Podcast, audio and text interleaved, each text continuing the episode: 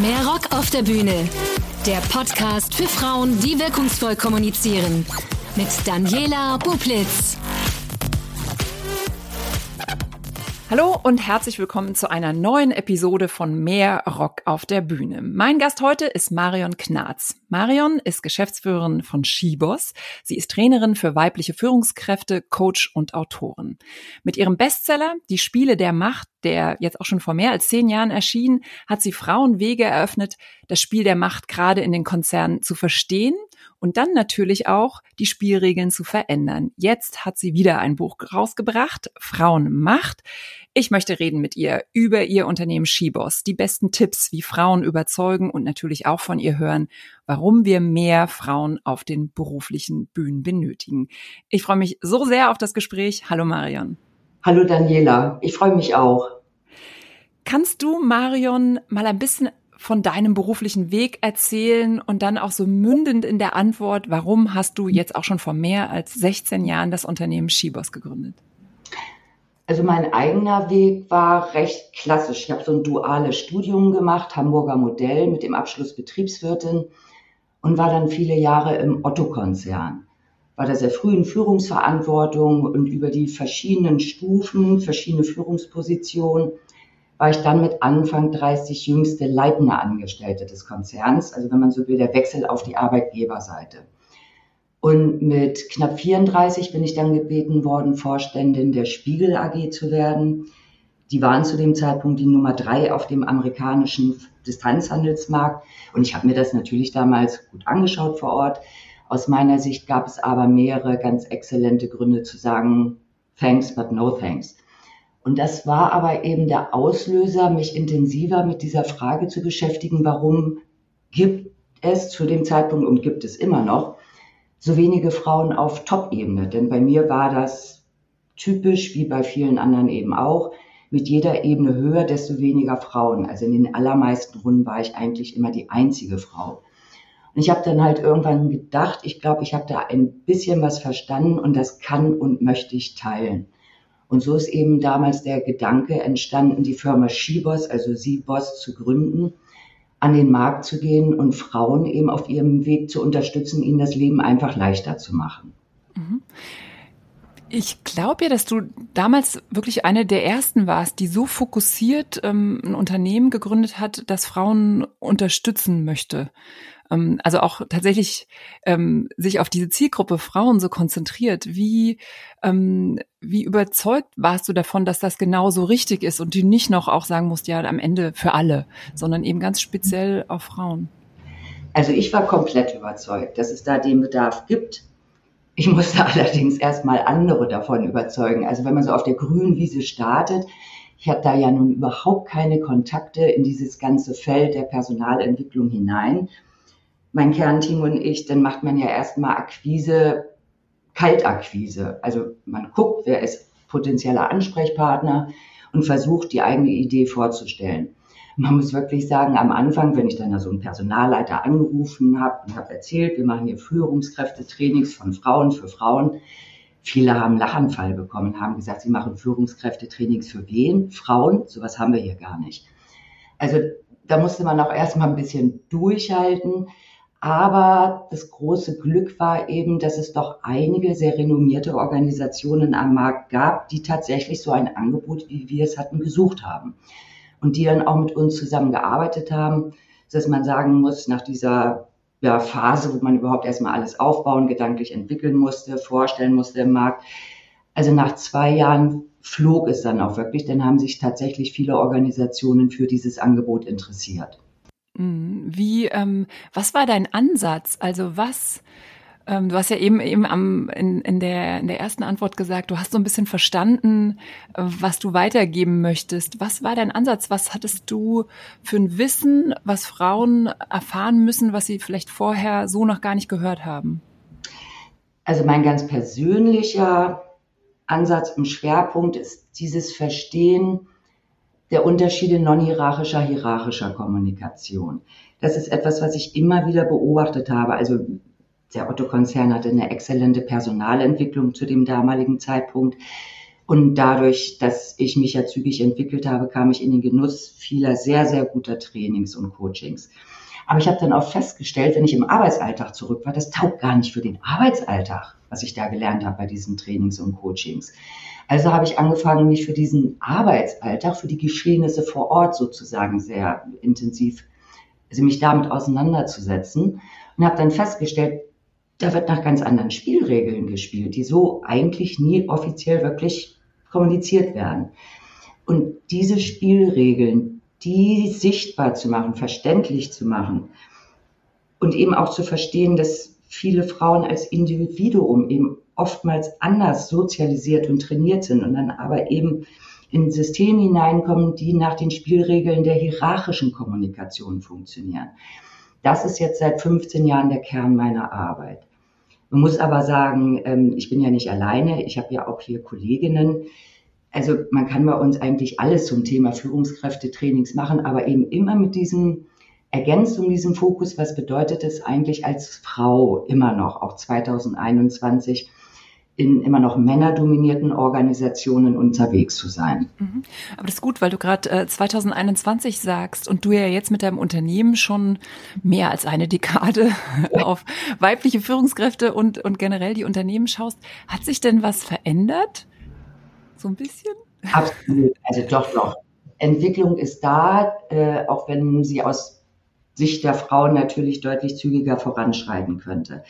Aber wenn ich das überlege, als ich damals gestartet bin, ich meine, ich musste mich noch mit dem Wort Fräulein auseinandersetzen. Mhm. gab, als ich gestartet bin, noch tatsächlich in Teilbereichen eine systematische Schlechterbezahlung von Frauen. Wenn man versucht hat, irgendwie das überhaupt zu thematisieren, dass es mehr Frauen bräuchte. Also das war ein No-Go. So, und das hat sich heutzutage natürlich sehr verändert. Viele Organisationen sind auf der Suche nach den besten Köpfen und vielen ist eben auch bewusst, zu den besten Köpfen gehören heutzutage viele Frauen. Ja, wenn man sich abguckt, ähm, die Universitätsabschlüsse, bei den Erstabschlüssen sind die Frauen sogar führend. Und sie haben in aller Regel eben auch sehr gute Abschlüsse. Also das Grundbewusstsein, das hat sich sehr verändert und die Organisationen sind da auch viel aufgeschlossener. Und einige möchten sich auch wirklich ändern, aber naja, altbewährtes, manchen fällt es auch nicht so leicht. Mhm. Aber dann lass uns tatsächlich mal ähm, auf das schauen, was du so mit den Frauen erlebst oder wenn, wenn du mit denen arbeitest. Du hast ja eben gesagt, du erklärst ihnen äh, diese Spielregeln in einem hierarchischen System. Ähm, und das ist, glaube ich, auch das, was dich ausmacht und was du, also ich habe es zumindest so wahrgenommen, dass dein Buch, die Spiele der Macht, damals auch so ähm, outstanding war mit dem, was du da so erzählt hast. Vielleicht kannst du auch noch mal ein bisschen was erzählen, als dieses Buch rauskam, wie das so wahrgenommen wurde und diskutiert wurde. Also das habe ich immer wieder erlebt. Eye-Opener, das war so eine Rückmeldung, die ich immer, also es hat mir die Augen geöffnet. Ich schaue jetzt ganz anders auf die Geschehnisse um mich herum. Das ist eine Reaktion, die ich über all die Jahre immer wieder gehört habe. Oder gerade dann auch, wenn ich mit erfahreneren, bereits sehr erfolgreichen Frauen gearbeitet habe, dass sie gesagt haben, oh Mensch, hätte ich zehn Jahre früher schon gewusst, wie bei wie vielen Situationen wäre es mir einfach leichter gefallen, damit umzugehen. Und das ist, glaube ich, auch ein ganz wichtiger Aspekt. Also wenn ich mit einer Gruppe unterwegs bin, Gruppen haben Regeln. Und wenn ich die verstehe und beherrsche, dann fällt es mir leichter, mich mit meiner individuellen Persönlichkeit dazu zu verhalten. Und es kann ja auch sein, dass ich sage, okay, ich habe es verstanden und bestimmte Dinge will ich aber auch gar nicht, aber dann rege ich mich auch weniger drüber auf. Ich kann damit einfach gelassener umgehen. Das ist ja auch oftmals ein sehr wertvoller Effekt. Wenn ich mich weniger ärgern muss, wenn ich weniger verzweifle, wenn ich weniger da sitze und denke, oh, ich verstehe gar nicht, was hier um mich herum passiert, sondern wenn ich weiß, aha, ich habe es verstanden, okay, ich kann es lesen und jetzt kann ich als Individuum gucken, wie gehe ich erfolgreich oder eben auch einfach gelassener damit um. Mhm. Was waren denn die Reaktionen der Männer, die das Buch gelesen haben? Ich glaube, das haben nicht so viele gelesen. Das ist wieder sehr, sehr, sehr unterschiedlich. Also ein guter Freund von mir, der sehr, einen sehr freundlichen, sehr zurückhaltenden Charakter hat, dem hat zum Beispiel sehr geholfen, weil er sagt, boah, das holt mich genauso ab wie viele Frauen. Wunderbar. Macht mir das Leben auch leichter hier in der Organisation. So, Vorstandsvorsitzender, der seine Frauenführungskräfte eingeladen hatte und mich da eben als Gastrednerin, hatte das Buch im Flieger gelesen und das Buch Spiele mit der Macht, das hat so rosa Punkte. Und er fühlte sich sozusagen als Held, dass er als Mann im Flieger in der Business Class ein Buch gelesen hat mit rosa Punkten und ließ sich davon feiern. Aber ich glaube, inhaltlich hat es ihn nicht so angesprochen, weil er ja eigentlich über alles Bescheid wusste, über was ich da geschrieben habe. Mhm. Aber dann lass uns tatsächlich mal so ein bisschen in, ins Thema gehen, ähm, was du in dem Buch und natürlich auch dann in deinen Trainings den Frauen erzählst und was äh, das ist, was du eben gesagt hast, von wegen hätte ich es doch mal zehn Jahre schon vorher gewusst. Du sprichst ja ganz viel über hierarchische Kommunikation. Was muss ich verstehen in einem Unternehmen? Was passiert da? Was sind die Spiele der Macht? Also im hierarchischen System ist immer diese zentrale Wer darf was. Beispielsweise wer darf wen unterbrechen Rang höher, Rang nieder. Wer darf wen ignorieren? Rang höher, Rang nieder. So, das kennen viele Frauen, also so, so ein Klassiker. Zwei Frauen gehen aus einer Besprechung heraus und die eine Kollegin sagt zur anderen, sag mal, du hast es doch eben mitbekommen. Ich habe es doch zweimal gesagt. Kein Mensch hat reagiert. Drei Minuten später sagt Lennart exakt dasselbe und alle sagen, klasse, Lennart. Das darf doch nicht wahr sein. Das ist eine sehr, sehr typische Situation. Und oft hängt es damit zusammen, dass Frauen, wenn wir jetzt mal ein Präsenzmeeting beispielsweise nehmen, dazu neigen, in Besprechungsrunden in die Runde zu reden. Sie adressieren jeden, weil das in ihrem non-hierarchischen Kommunikationssystem ein freundliches Verhalten ist. Im hierarchischen System steht dieses in die Runde sprechen eigentlich, wenn ich es mal schwarz-weiß, jetzt wirklich schwarz-weiß sage, nur der ranghöchsten Person zu. Und es ist unhöflich, wenn ich in einer rangniederen Position in dieser Besprechung bin, nicht die ranghöchste Person zu adressieren. So, und wenn ich jetzt als Mitarbeiterin, und das ist, ein Abteil, das ist eine Abteilungsleiterin und ich bin eine Mitarbeiterin mit mehreren anderen Kolleginnen und Kollegen, und ich spreche jetzt in die Runde, dann ist es entweder wirklich sogar unhöflich aus Sicht der Abteilungsleiterin, bestenfalls ist es ein Geräusch ne, geht einfach unter, weil ich eben in die Runde gesprochen habe. Und der Kollege Lennart hat meinen Gedanken gehört, fand ihn gut, nimmt jetzt meinen Gedanken und richtet diesen ganz direkt an die Abteilungsleiterin. Und wenn diese zustimmt, nee, dann sagen alle, boah, Lennart, klasse Beitrag. Machen die Kollegen, Kolleginnen in der Regel aber nur, wenn die Abteilungsleitung zustimmt, nickt. So wie die Abteilungsleiterin die Stirn kräuselt, ist Lennart der einsamste Mann im Raum. Also diese Unterschiede zu verstehen, wenn Ranghöhere im Raum sind, die wirklich direkt mit meinen Gedanken zu adressieren, dann werden sie eben auch gehört. Dass ich Ranghöhere eben nicht unterbreche. So, aber Kollegen, Kolleginnen, ne, Frauen wird oft beigebracht, zu unterbrechen sei grundsätzlich etwas sehr Unhöfliches. Das stimmt so aber nicht zwingend. Wenn der Kollege spricht, so spricht jetzt zur Eins, zur ranghöchsten Person und die Eins ich sehe es deutlich, ist gelangweilt oder genervt. Kollegen, Kolleginnen darf ich unterbrechen, dosiert, mit Fingerspitzengefühl, natürlich auf gar keinen Fall ständig. Wenn ich sehe, die Chefin ist genervt, wenn ich jetzt dazwischen gehe und einen Beitrag bringe, der aus Sicht der Chefin hilfreich ist, dann bin ich hilfreich für die Chefin. Ich bin auch wirklich hilfreich für den Kollegen, den ich da gerade unterbreche, denn dem tue ich ja auch keinen Gefallen, wenn er sich um Kopf und Kragen redet ich bin hilfreich für das ganze Team. Ja, also darum geht es zu verstehen, immer dieses, wer darf was, was bedeutet das für mich in meiner professionellen Rolle und wie kann ich jetzt damit umgehen. Mhm. Ich glaube, du nennst das auch immer an die Eins adressieren. Ne? Das bringt es immer ganz gut auf den Punkt. Immer ganz direkt die Eins adressieren, exakt. Was für Reaktionen erlebst du dann in deinen, deinen Trainings, wenn du das so erzählst? Was, was antworten dann die Frauen? Also gerade die, die erfahrener sind, erleben das, wie gesagt, als hilfreich. Das ist ja deren Alltag, so der dann besser verständlich wird und wo wir ja vor allem in den Trainings äh, nicht nur darüber sprechen, sondern wir üben es ja, denn vieles sagt sich sehr leicht. Aber es zu machen, das ist ja dann nochmal ein ganz anderer Schritt. Deswegen sind die Trainings, die bestehen aus Übungen, Übungen, Übungen, Übungen, Übungen. Bei jüngeren Frauen, gerade wenn es so Vorträge sind, gibt es manchmal auch so Abwehrtendenzen, wo sie sagen, aber das möchte ich doch gar nicht.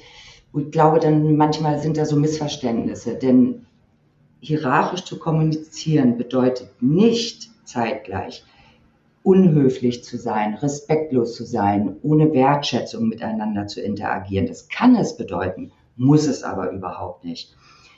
Und was viele Frauen natürlich zu Recht sehr, sehr stört, ist, wenn das Hierarchische sehr aggressiv gelebt wird oder wenn es mit einer großen Geringschätzung und Despektierlichkeit vor allem auch gegenüber Frauen im Arbeitsalltag gelebt wird. Hierarchie an sich hat ja vor allem etwas mit Organisationsstrukturen und Organisationsgröße zu tun. Wir brauchen bei einer gewissen Organisationsgröße unterschiedliche Rollen, unterschiedliche Positionen, an die Verantwortung, aber auch Gestaltungsmöglichkeit, schlicht eben auch Macht und Geld, die damit verknüpft sind. Denn wenn wir alles immer basisdemokratisch ausdiskutieren wollten, also da kommt man ja zu nichts mehr. Mhm. Deswegen ist immer mein Empfinden, die Frauen haben gar kein Problem mit Hierarchie, sondern mit der Art, wie sie vielfach gelebt wird.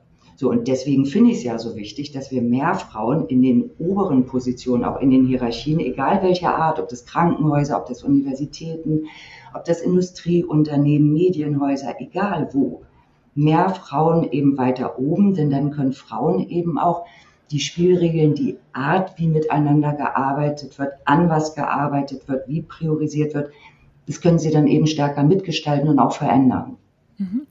Ähm, diese Situation, ich sitze in einer Besprechung und ähm, adressiere die Eins ähm, oder die Abteilungsleiterin und, und gucke nicht so in die Runden, beziehe die anderen ein. Ich kann mir vorstellen, ähm, dass Frauen das für sich selbst erstmal als unhöflich, unangenehm finden, weil sie so erzogen, so sozialisiert sind und das vielleicht sogar höflicher, ähm, wertschätzender finden, immer auch die Runde einzubeziehen. Und eigentlich wird das ja auch so ein bisschen gerade gelebt. Ne? Das Team ist wichtig, wir alle gemeinsam.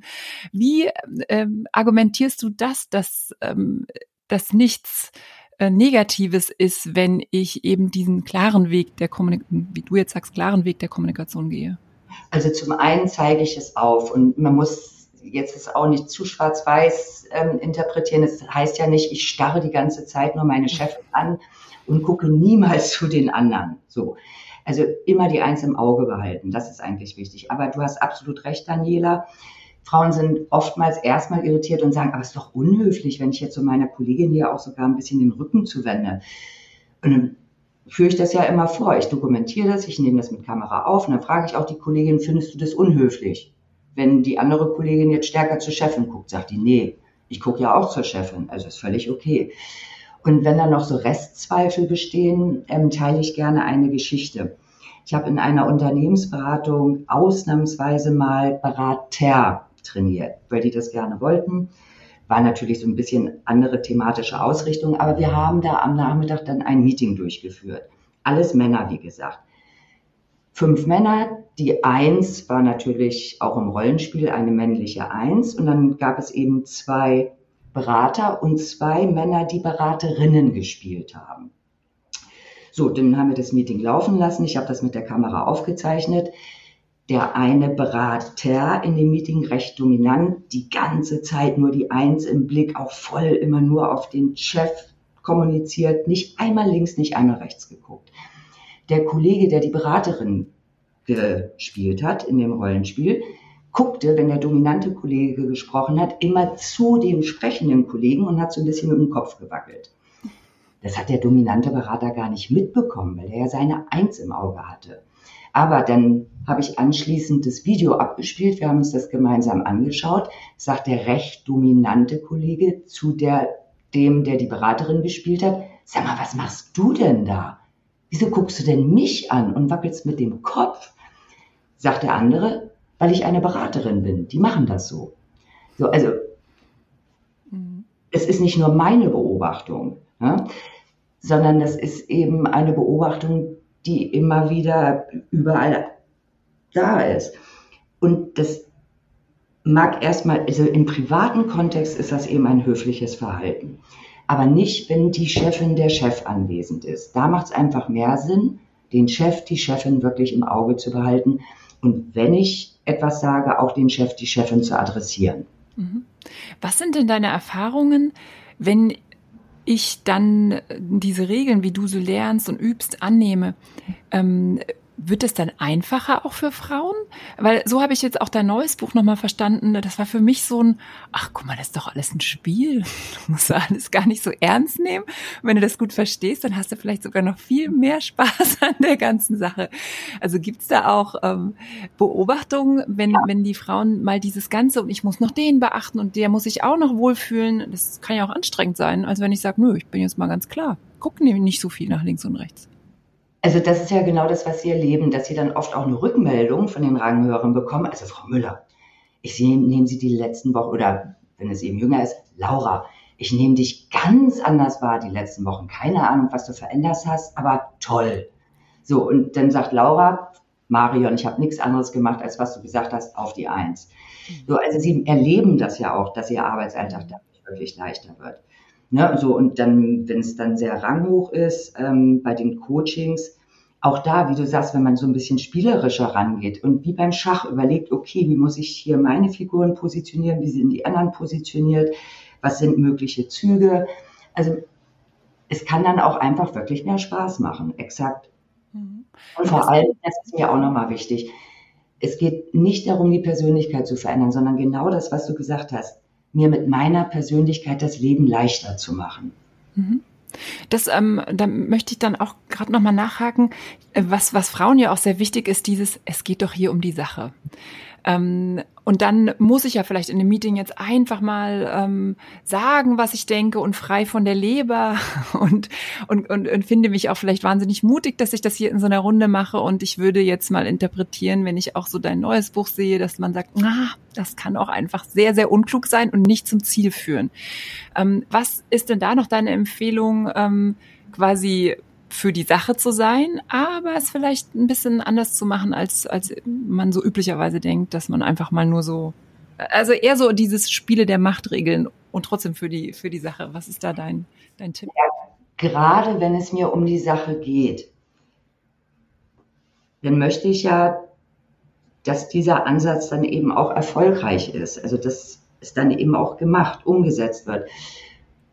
Und wie du gesagt hast, es kann eine Möglichkeit sein, einfach mal rauszuhauen, laute Kritik und so geht's so.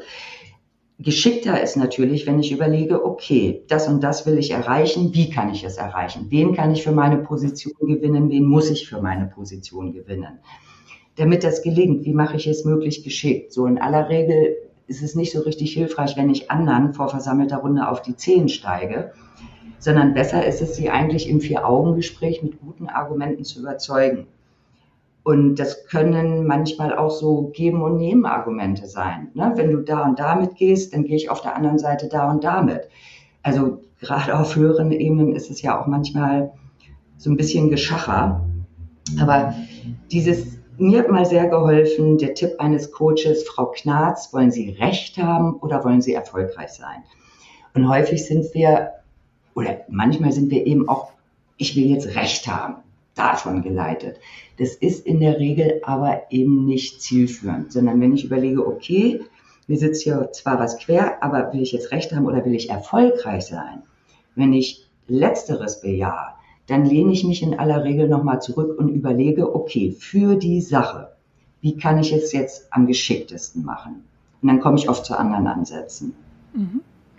Ähm, Thema Unterbrechungen. Ähm, ich weiß auch, dass Frauen ähm, den Wund also, oder, oder eher so vor einer Herausforderung stehen, wenn so ganz viel geredet wird und man schon so denkt, ah, ich habe zehn Argumente, die, die da jetzt sofort eigentlich rein müssen. Aber wie komme ich denn da rein? Auch gerade in, in Online-Meetings, äh, wo es ja noch schwerer ist, irgendwie mal äh, rein, rein zu grätschen. Was sind da deine Tipps?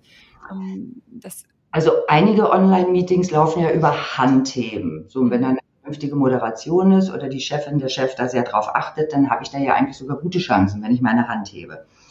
Wenn es jetzt die Art von Online-Meetings ist, wo jeder fröhlich auch mal loslegt. Also der Tipp ist immer die Stichworttechnik. Online so. Und jetzt sage ich mal, es ist ein Online-Meeting, wo auch wirklich Kamera an ist.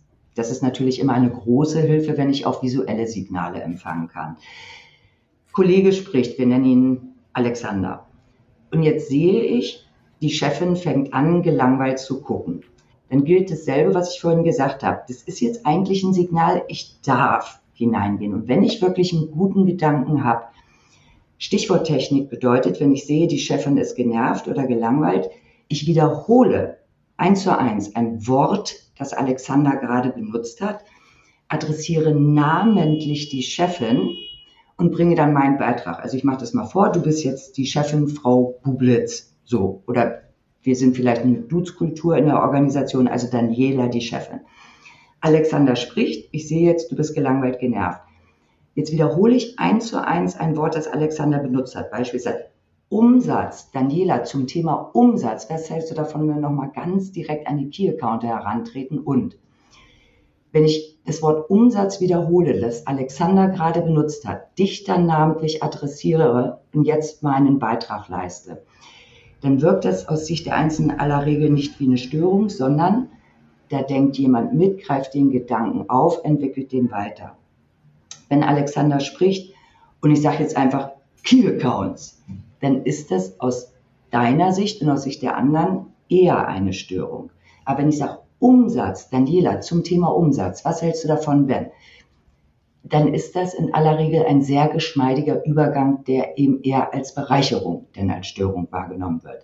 Wie gesagt, wenn ich es dosiert mache, natürlich nicht ständig. Mhm.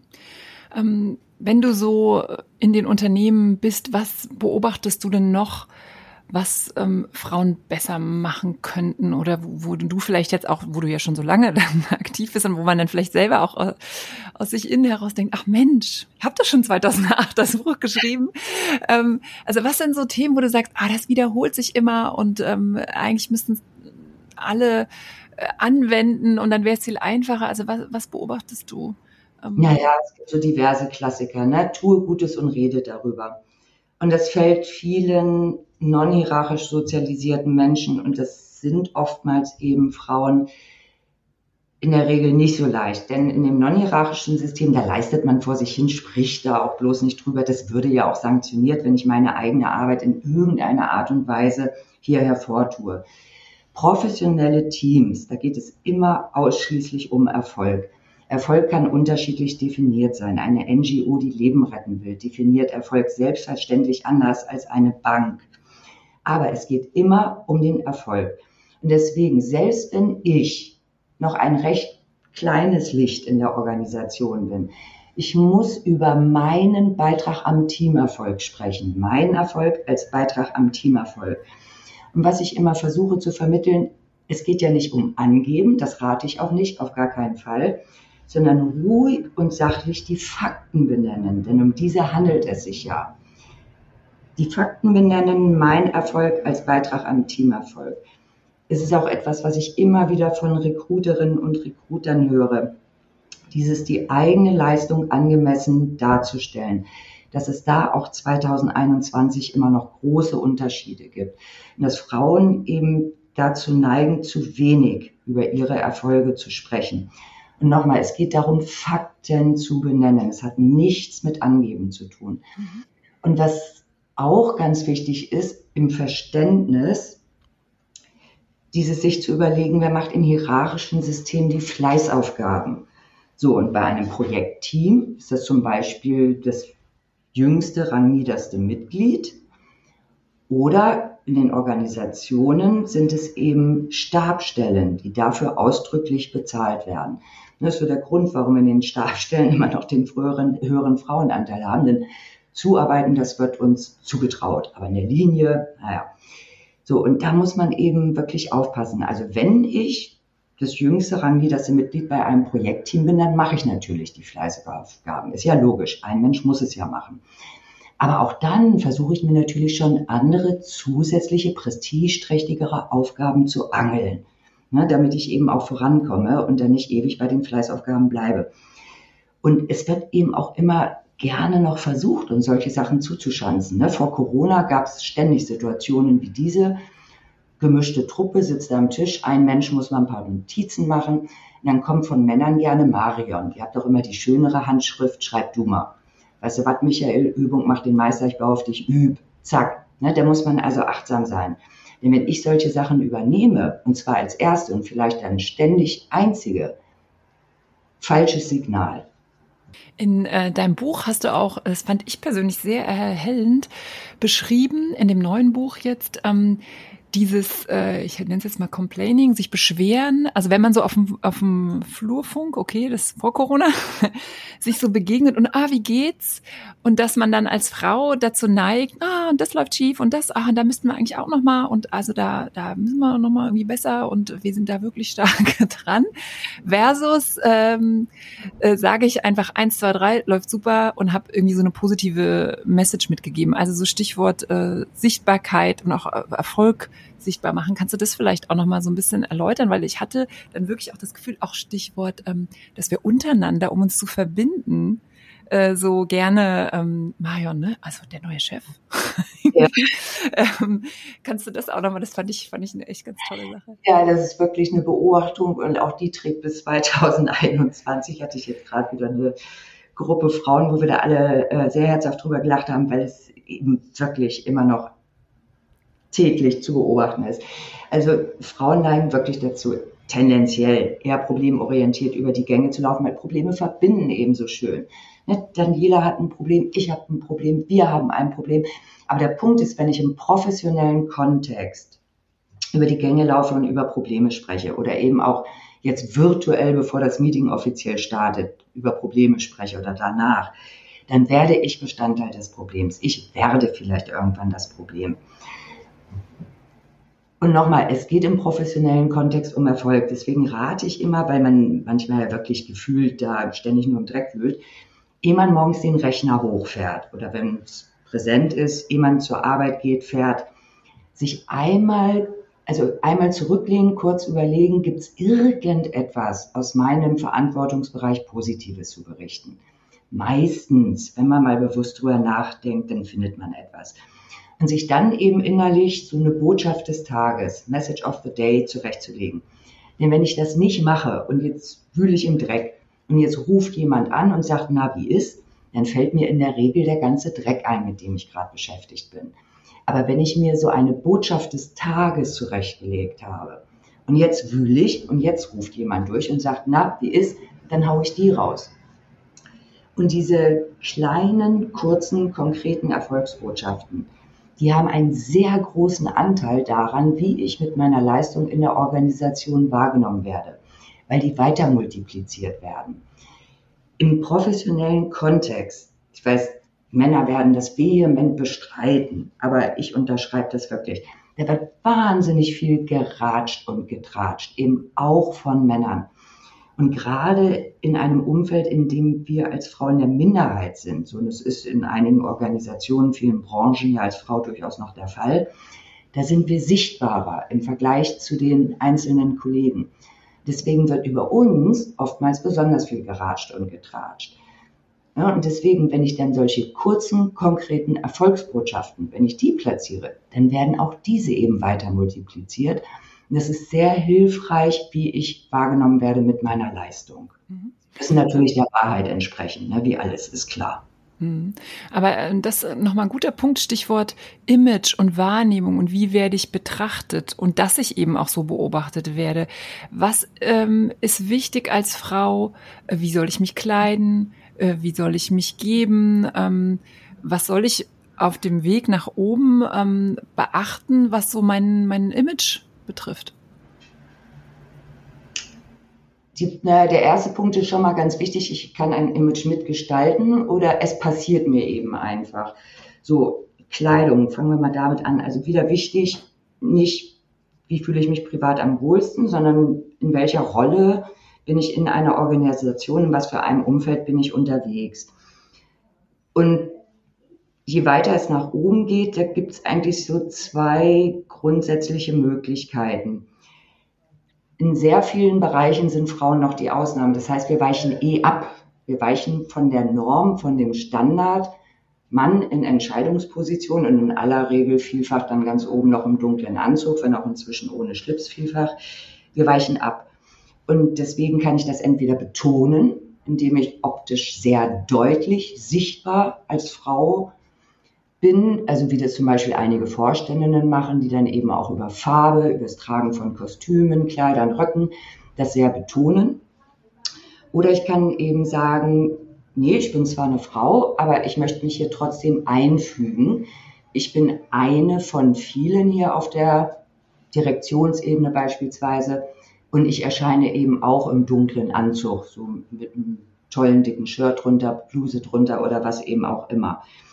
Also wir haben da mehr Möglichkeiten, als es den meisten Männern zur Verfügung steht. Wichtig ist bloß da auch wieder, sich nicht einfach nach Lust und Laune zu kleiden, wenn ich im professionellen Umfeld erfolgreich sein will, sondern eben zu gucken, welche Rolle habe ich und was sind auch die Erwartungen an mich in meiner Rolle und sich dann eben eine professionelle Garderobe zurechtzulegen. Und wie gesagt, ob das nun der Hosenanzug tendenziell eher ist oder ob das eher Kleid, Kostüm, Rock ist, da sind alle Möglichkeiten. Es muss bloß den Erwartungen an die Rolle gerecht werden.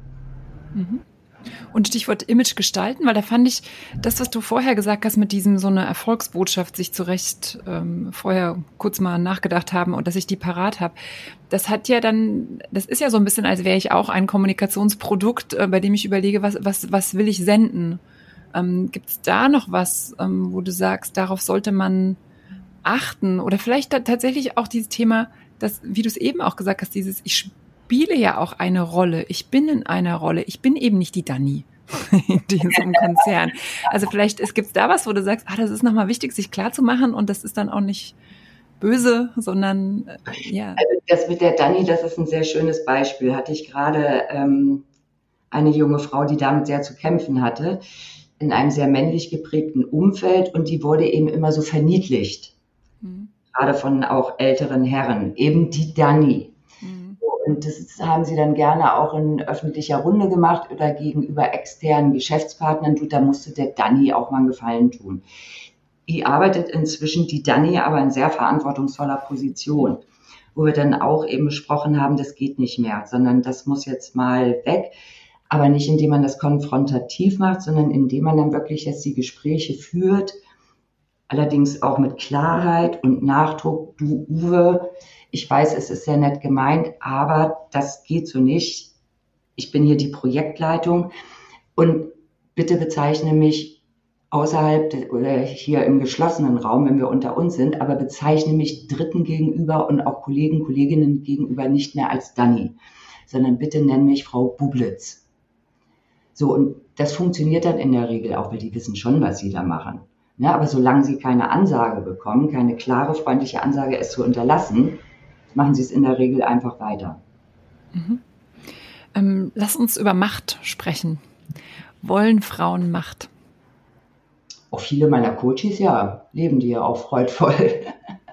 Also dieses grundsätzliche Frauen finden Macht etwas ganz Schlimmes. Also ich glaube schon, dass das zum Teil immer noch auch da, ja, 2021 so ist ich gehe ja in dem Buch auch darauf ein, in, an einigen Stellen, woher wir eigentlich kommen.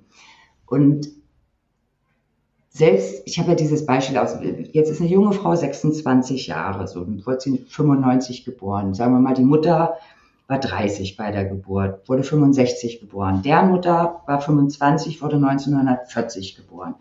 So, das heißt, auch eine junge Frau, die heute 26 ist, die ist von Menschen ja sozialisiert, aufgezogen worden, die noch in einem Patriarchat gelebt haben. Die Bundesrepublik war bis Ende der 70er Jahre wirklich noch ein Patriarchat, auch wenn dieser Satz im Grundgesetz stand, Frauen und Männer sind gleichberechtigt. Das entsprach aber nicht der Rechtsprechung und das entsprach auch nicht der Lebenssituation der Menschen in der Bundesrepublik.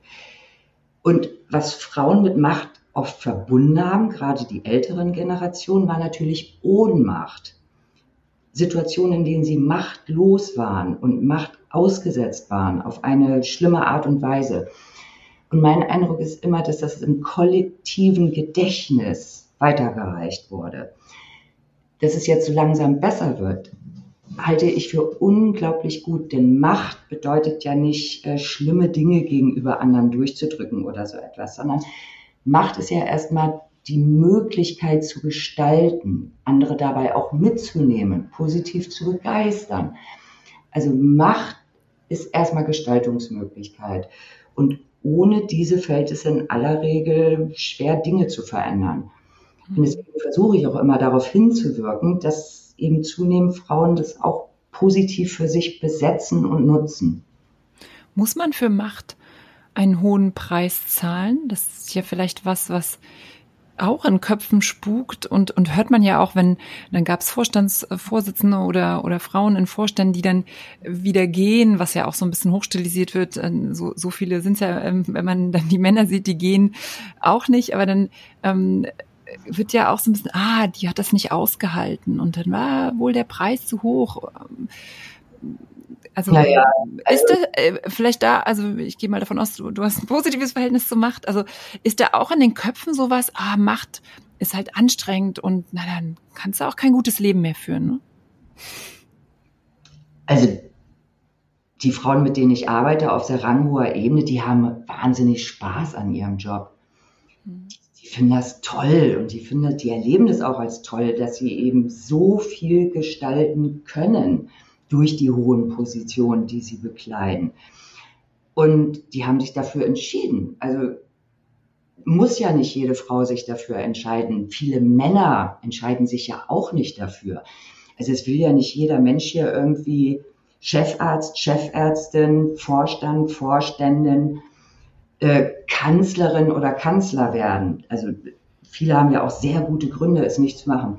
Aber die Frauen, die sich dafür entschieden haben, da erlebe ich immer wieder, also dass die ganz große Freude auch an ihrer Rolle und den Gestaltungsmöglichkeiten haben. Was nicht heißt, dass es manchmal nicht auch sehr herausfordernd ist, klar. Und ähm, Beispiele, warum dann einige Frauen gegangen sind, das war mit Sicherheit nicht, weil sie gesagt haben, das ist mir hier zu anstrengend, das alles mit der Macht, sondern weil da oben Machtspiele gespielt wurden bei denen sie vielleicht auch nicht so richtig gute Chancen hatten, dann als einzige Frau neu in der Organisation. Das ist eben schon ein Faktor, der manchmal dann erschwerend dazukommt.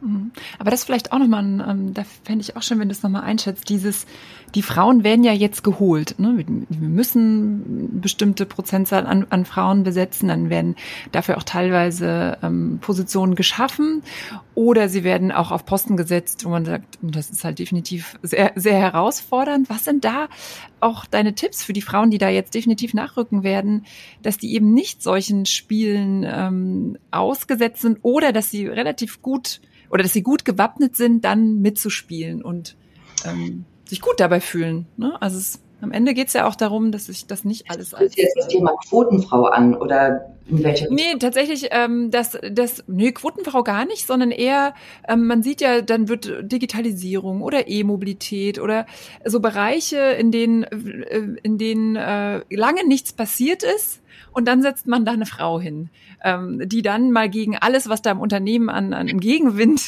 an, an Sturm entsteht, wo man dann sagt, ja, da soll die da jetzt mal machen. Ja. Und vielleicht unterstützen wir sie, äh, sagen wir natürlich auch vorher, dass wir das tun. Ähm, und wir, wir, hier muss ganz viel Wandel passieren. Wir holen auch extra eine Frau, weil dann ist, das ist mhm. der Wandel ja schon äh, öffentlich sichtbar.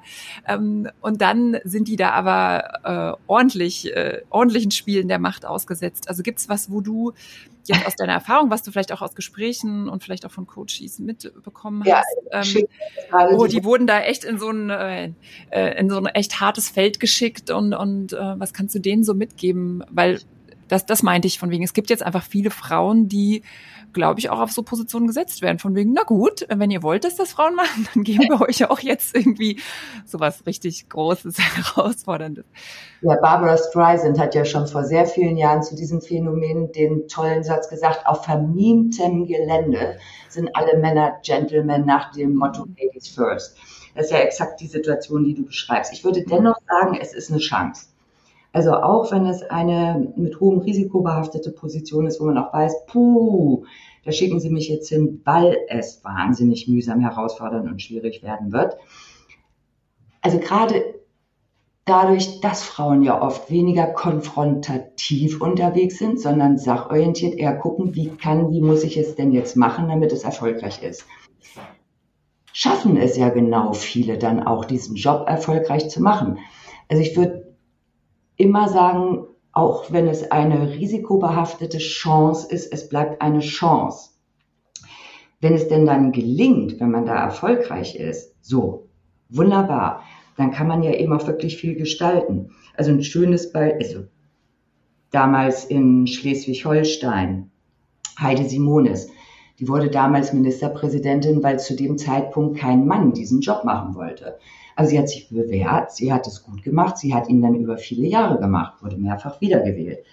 Also mal so ein um da mal ein Beispiel aus der Politik zu benennen.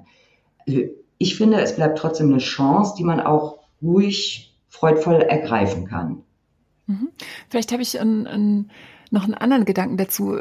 Ich habe auch schon mit ein paar Frauen hier in dem Podcast gesprochen, die das ähm, auch beschrieben haben, dass sie dann in einer neuen Position waren, dass sie teilweise die einzige Frauen in dieser Runde waren und dass sie so ordentlich auf Probe gestellt wurden. Und als sie sich dann bewährt haben, war alles gut. Dann, ja. dann herrschte Frieden. Ähm, aber der Weg war hart und sie haben alle gesagt, sie haben alle immer gedacht, oh, ne, warum überhaupt? Also das ist das, was ich vorhin auch mit diesem, mir soll es ja gut gehen dabei. Also im Nachhinein kann man dann sagen, oh, ich habe das durchgestanden. Also gibt's ja. da vielleicht deine, von deiner Seite auch nochmal was, ähm, um so ein bisschen ähm, in, in solchen harten Zeiten wenn man dann alleine ist, ähm, nochmal so ein. Äh, also was immer Sinn macht, ist sich Unterstützung zu holen. Mhm. Am besten natürlich professionelle Unterstützung. Wenn Sie gerade, wenn Sie schwierige Wechsel vor sich haben, sich einen Coach an die Seite zu nehmen, einen Menschen, der Sie da eben auch professionell unterstützen und begleiten kann. Oder Sie haben eben das große Glück, dass Sie in Ihrem privaten Umfeld einen Menschen an ihrer Seite haben, der sie da eben auch beraten und unterstützen können. Aber das ist in jedem Fall wertvoll. Äh, in jedem Fall wertvoll.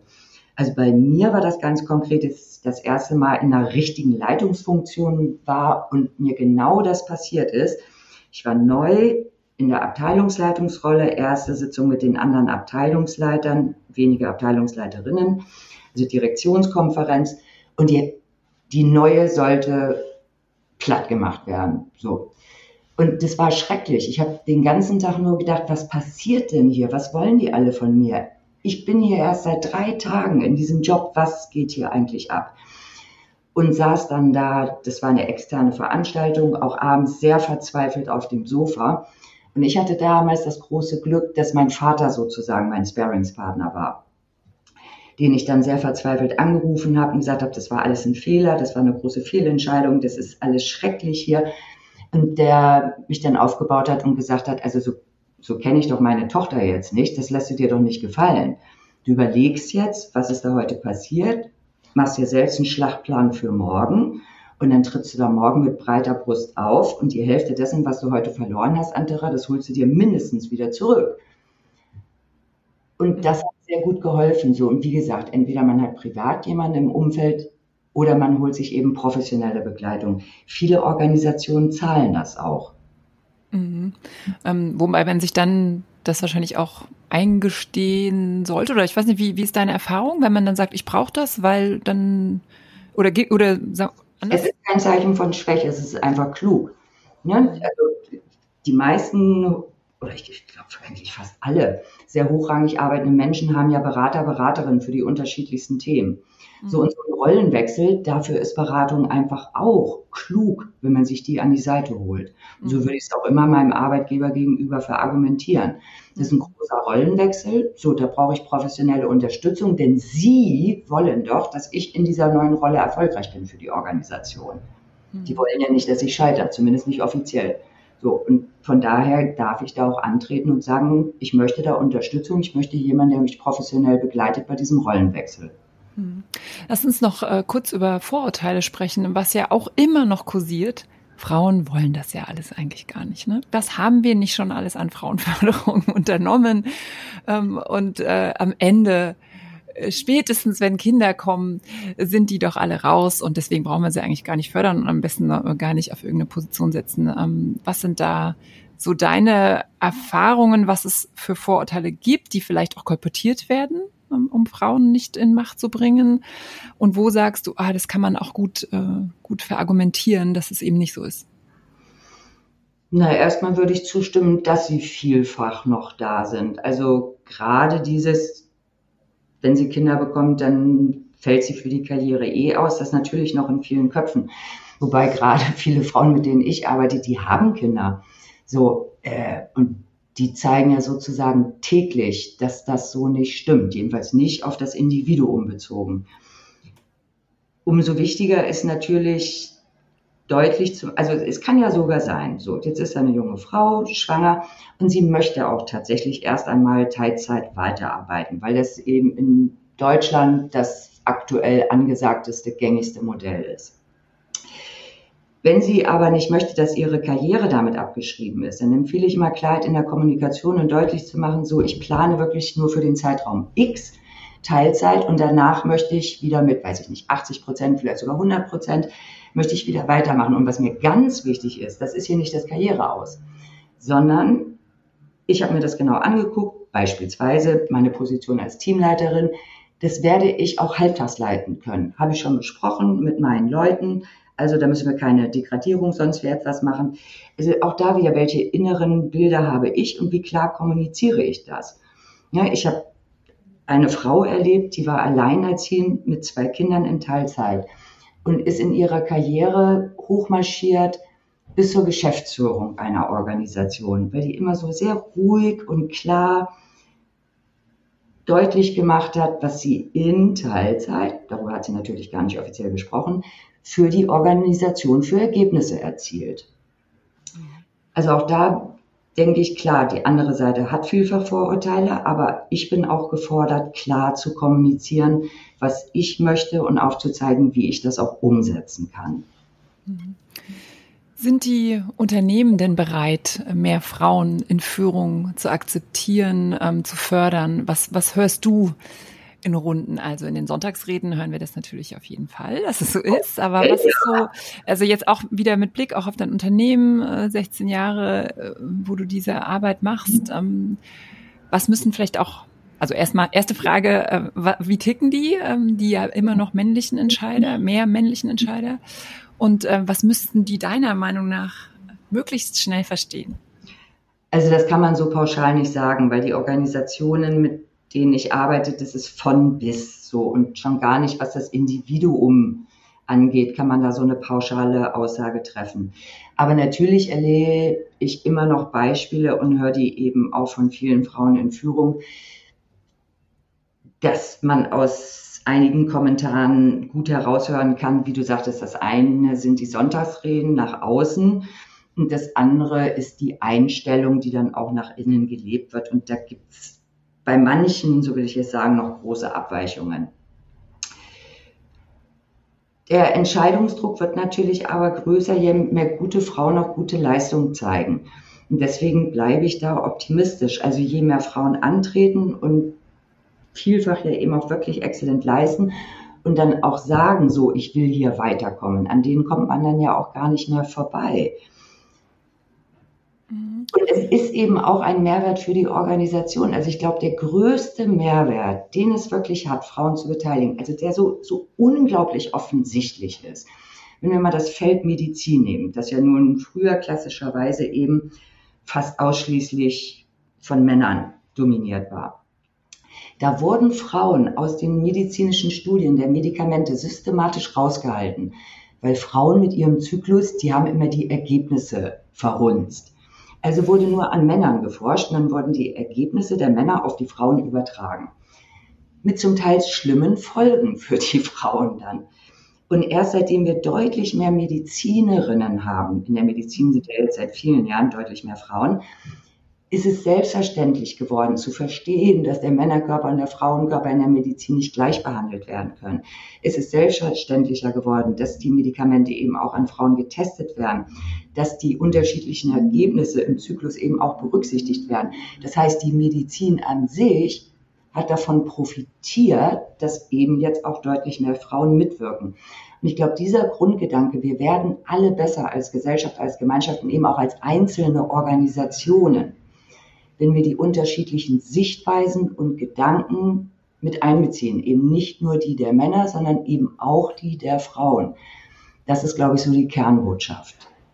Ähm, da fällt mir direkt ähm, so ein bisschen so ein Stammtisch-Aussage ein und vielleicht kannst du da auch nochmal unterstützen, dieses, nee, von einer Frau lasse ich mich nicht führen. Und vielleicht äh, äh, denkt der Geschäftsführer gar nicht so, aber er hat da halt diese zehn Abteilungsleiter und weiß, die sind auch alle noch. Und ich glaube, das ist auch, wenn man so auf Deutschland guckt, äh, ähm, ich glaube, je mehr man in den Süden geht und äh, ticken da ja auch einfach, so wie du gesagt hast, dass die Frauen anders erzogen sind, sind die Männer ja auch von Müttern erzogen worden, lange Jahre, oder sind in einem Umfeld aufgewachsen, das sehr patriarchalisch war. Ähm, was sind da vielleicht auch positive Beispiele, ähm, die man anbringen kann, ähm, dass das äh, ja, dass man so ein, dass jemand, der sagt, ich will Frauen fördern und die reinbringen, sich von solchen Stammtischaussagen auch nicht ähm, beeinflussen lässt. Ja, also da ist wieder meine Erfahrung, es ist stark davon abhängig, wie das eben vom Geschäftsführer, wenn ich jetzt mal männlichen unterstelle, dem Vorstand gelebt wird. Also wenn das geduldet ist, dass der Abteilungsleiter, also von einer Frau will ich mich bestimmt nicht führen lassen. So wenn alle sagen, genau. So, dann ist das eine schwierige Kultur. Wenn aber der Geschäftsführer durchgreift in dem Moment, wo da der Abteilungsleiter sitzt, also das wäre ja wohl das Letzte, wenn ich mich hier von einer Frau. Uwe, das wollen wir hier nicht mehr. Wenn wir eine gute finden, selbstverständlich wirst du dich von einer Frau führen lassen. Vertrau uns, wir werden eine gute Bereichsleiterin holen. Keine Sorge. So, also das ist ja auch stark, wie wird das vorgegeben? Mhm. Ist das immer noch okay, wenn alle sexistische Witze und Bemerkungen machen oder wird das sanktioniert? Und das ist ja immer das Entscheidende. Das ist wirklich so wichtig, dass sich die Frauen eben dann auch mit ihren Talenten da in einer angenehm, angenehmeren Atmosphäre beweisen können. Wenn das weniger wird, wenn das sanktioniert wird, das ist eine große Hilfe für alle. Mhm. Ganz kurz zum Schluss. Wir haben jetzt schon fast eine Stunde geredet, Thema, ähm, und damit komme ich ja auch zu diesem eigentlichen Ursprung des, des Podcasts oder dem Ziel, dieses Frauen sollen sichtbarer sein, die sollen auf den beruflichen Bühnen stehen und glänzen. Ähm, Vortragsanfragen annehmen, ähm, das auch genießen. Gibt es da deinerseits noch Tipps, äh, wie ich auf äh, Bühnen glänzen kann, wie ich einen Vortrag nicht als Ballast empfinde, auf was ich da vielleicht noch achten muss? Na, ich glaube, die innere Haltung ist da ganz entscheidend. Das ist doch toll. Menschen nehmen sich die Zeit und hören mir zu. So, und wenn ich das jetzt, jetzt nicht wie eine Prüfungsaufgabe in der Schule verstehe, sondern überlege, okay, die hören mir jetzt auf den nächsten Kongress hier, da sitzen 300 Leute, die hören mir jetzt 20 Minuten lang zu. Dann will ich versuchen, denen diese 20 Minuten interessant zu gestalten für sie. Und wenn ich mit diesem mit dieser inneren Haltung reingehe und mir dann überlege, okay, damit ich die nicht langweile, sondern damit die sagen, Mensch, das waren interessante 20 Minuten, welche Botschaften möchte ich da jetzt platzieren? Und dann eben wirklich in den Kontakt treten, auch mit dem Publikum. Gerade wenn ich da so als Sprecherin auf der Bühne stehe und da so viele Menschen vor mir habe, zu versuchen, mit denen zu interagieren, auch wenn ich die Einzige bin, die spricht, gefühlt als innere Haltung. Das habe ich immer wieder erlebt, wenn ich mit Coaches so daran gearbeitet habe, an großen Reden, dass diese zwei inneren Elemente, ich versuche, denen angenehme 20 Minuten hier zuzubereiten und ich will auch wirklich mit ihnen interagieren, dass das in der Regel sehr hilfreich war, egal bei was für ein Thema. Ob das ein Thema aus der Logistik, aus der Medizin, sonst was war. Das macht es innerlich dann auch leichter und dann fühlt man sich nicht so geprüft, sondern denkt, nö, ich tue denen hier was Gutes und es macht mir auch Spaß. Mhm. Ähm, 16 Jahre Skibus, habe ich am Anfang gesagt, gibt es das Unternehmen. Ähm, was sind so deine Visionen und Ziele noch mit deinem Unternehmen? Visionen und Ziele, das ist jetzt ein großes Wort. Also das würde ich sehr viel geringer fassen. Da würde ich einfach sagen, also ich erlebe nach wie vor, dass es mir Spaß macht, mit diesen Frauen zu arbeiten, mit Frauen zu arbeiten, aus den unterschiedlichsten Organisationen meinen Kolleginnen auch. Und solange es uns Spaß macht, solange wollen wir es einfach weitermachen, weil eben da noch Luft ist, da ist noch Potenzial. Und ich habe das erste Buch, das hatte ich damals so geendet mit Herr Fun Storming the Castle. Also dieses hätte ich eigentlich enden sollen, das neue Buch Frauen macht mit Heiter weiter. Denn die Dinge haben sich verändert, sie werden besser, aber es ist noch auch ein großer Weg zu gehen. Mhm. Da ist noch viel, wenn man sich die Zahlen anguckt. Ähm, und dann bezogen auf dein neues Buch, Frauenmacht, ähm, warum, ähm, das so als letzte Frage, warum hast du das geschrieben und, und was soll ich mitnehmen und, was sind deine, deine, deine Motivation und deine Ziele, die du Frauen mitgeben kannst? Also ich, ich habe gerade heute Morgen hatte ich eine Mail von einer Leserin, die ich nicht kannte, die hatte uns irgendwie über Internet gefunden. Und die schrieb, oh, sie hat in einem Rutsch gelesen und es hätte sie irgendwie so ermutigt. Und ich glaube, das ist genau das Ziel, mit dem ich dieses Buch Frauenmacht jetzt nochmal geschrieben habe. Denn Spiele mit der Macht ist halt zwölf Jahre alt. So, da hat sich was verändert in der Gesellschaft, bei der Arbeit, Stichwort agileres Arbeiten, Digitalisierung. Die Gesellschaft hat sich verändert, die Arbeitswelt hat sich verändert. Und im Laufe der zwölf Jahre habe ich natürlich auch viel gelernt von den vielen Frauen, mit denen ich gearbeitet habe. Das neue Buch ist einfach jetzt zeitgemäß. Es beinhaltet das, was ich eben auch alles gelernt habe aus den letzten zwölf Jahren. Und es soll eben auch nochmal ein Signal sein, nicht zu, also nicht aufzugeben, sondern weiterzumachen. Nicht zu resignieren. Denn das sind manchmal so Signale bei einigen, gerade jüngeren sagen, oh, ich dachte, die Welt sei schon viel weiter. Ne, manche denken, wenn sie so aus dem Studium kommen, bis dahin haben sie sich oftmals als absolut gleichberechtigt erlebt. Und dann kommen sie da zum Teil eben in Welten hinein, wo sie manchmal auch richtig ein bisschen erschrocken sind und sagen, oh, ich dachte, es wäre alles schon viel weiter. Und dieses Buch soll nochmal Mut machen, auch wenn wir noch nicht so weit sind, wie wir uns das alle wünschen, alle Frauen. Heiter weiter, weiter mitgestalten, weiter daran mitwirken, Regeln zu verändern.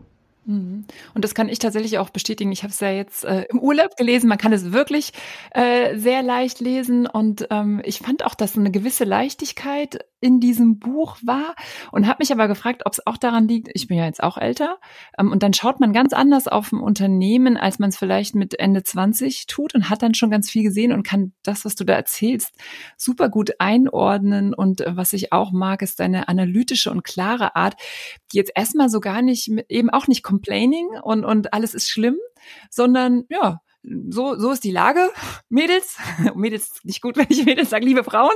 Ähm, äh, ich sage euch, äh, das ist unser Plan und äh, so, so kommen wir an die Macht und Macht ist was Positives. Ähm, also ich kann es wirklich sehr empfehlen. Frauenmacht von Marion Knarz. Vielen, vielen Dank, Marion, dass du Gast warst in meinem Podcast. Ich meine, mit dir kann man, glaube ich, noch, noch drei Stunden reden. Und wenn du da alle Anekdoten erzählst, vielen Dank, dass du im Podcast mein Gast warst. Ich danke sehr, dass ich eingeladen war. Danke für das Gespräch, Daniela. So, und wenn ihr auch der Meinung seid, das ist ein ganz toller Podcast, ähm, und dann empfehlt diese Folge gerne weiter, teilt die Folge auf euren Social Media Kanälen und wenn ihr der Meinung seid, wir brauchen mehr Rock auf der Bühne und das muss eine große Bewegung werden, bei der sich Frauen auch gegenseitig unterstützen, dann abonniert den Podcast, ähm, gebt diese Episode heute eine tolle Bewertung, schreibt auch gerne eure Kommentare, gerne auch an Marion, ähm, was eure Fragen, eure Themen sind und wenn ihr noch ein tolles Female Role Model kennt, dann her mit dem Namen, wir wollen von ihr lernen und ansonsten gilt wie immer, let's get loud, Ladies. Tschüss und goodbye. Mehr Rock auf der Bühne wurde euch präsentiert von Robert Spaceship, dem Podcast-Netzwerk. Wollt ihr Werbung schalten oder Sponsor werden? Einen eigenen Podcast produzieren? Das Team von Robert Spaceship unterstützt euch gern. Alle Infos und noch mehr tolle Podcasts findet ihr auf www.robertspaceship.com.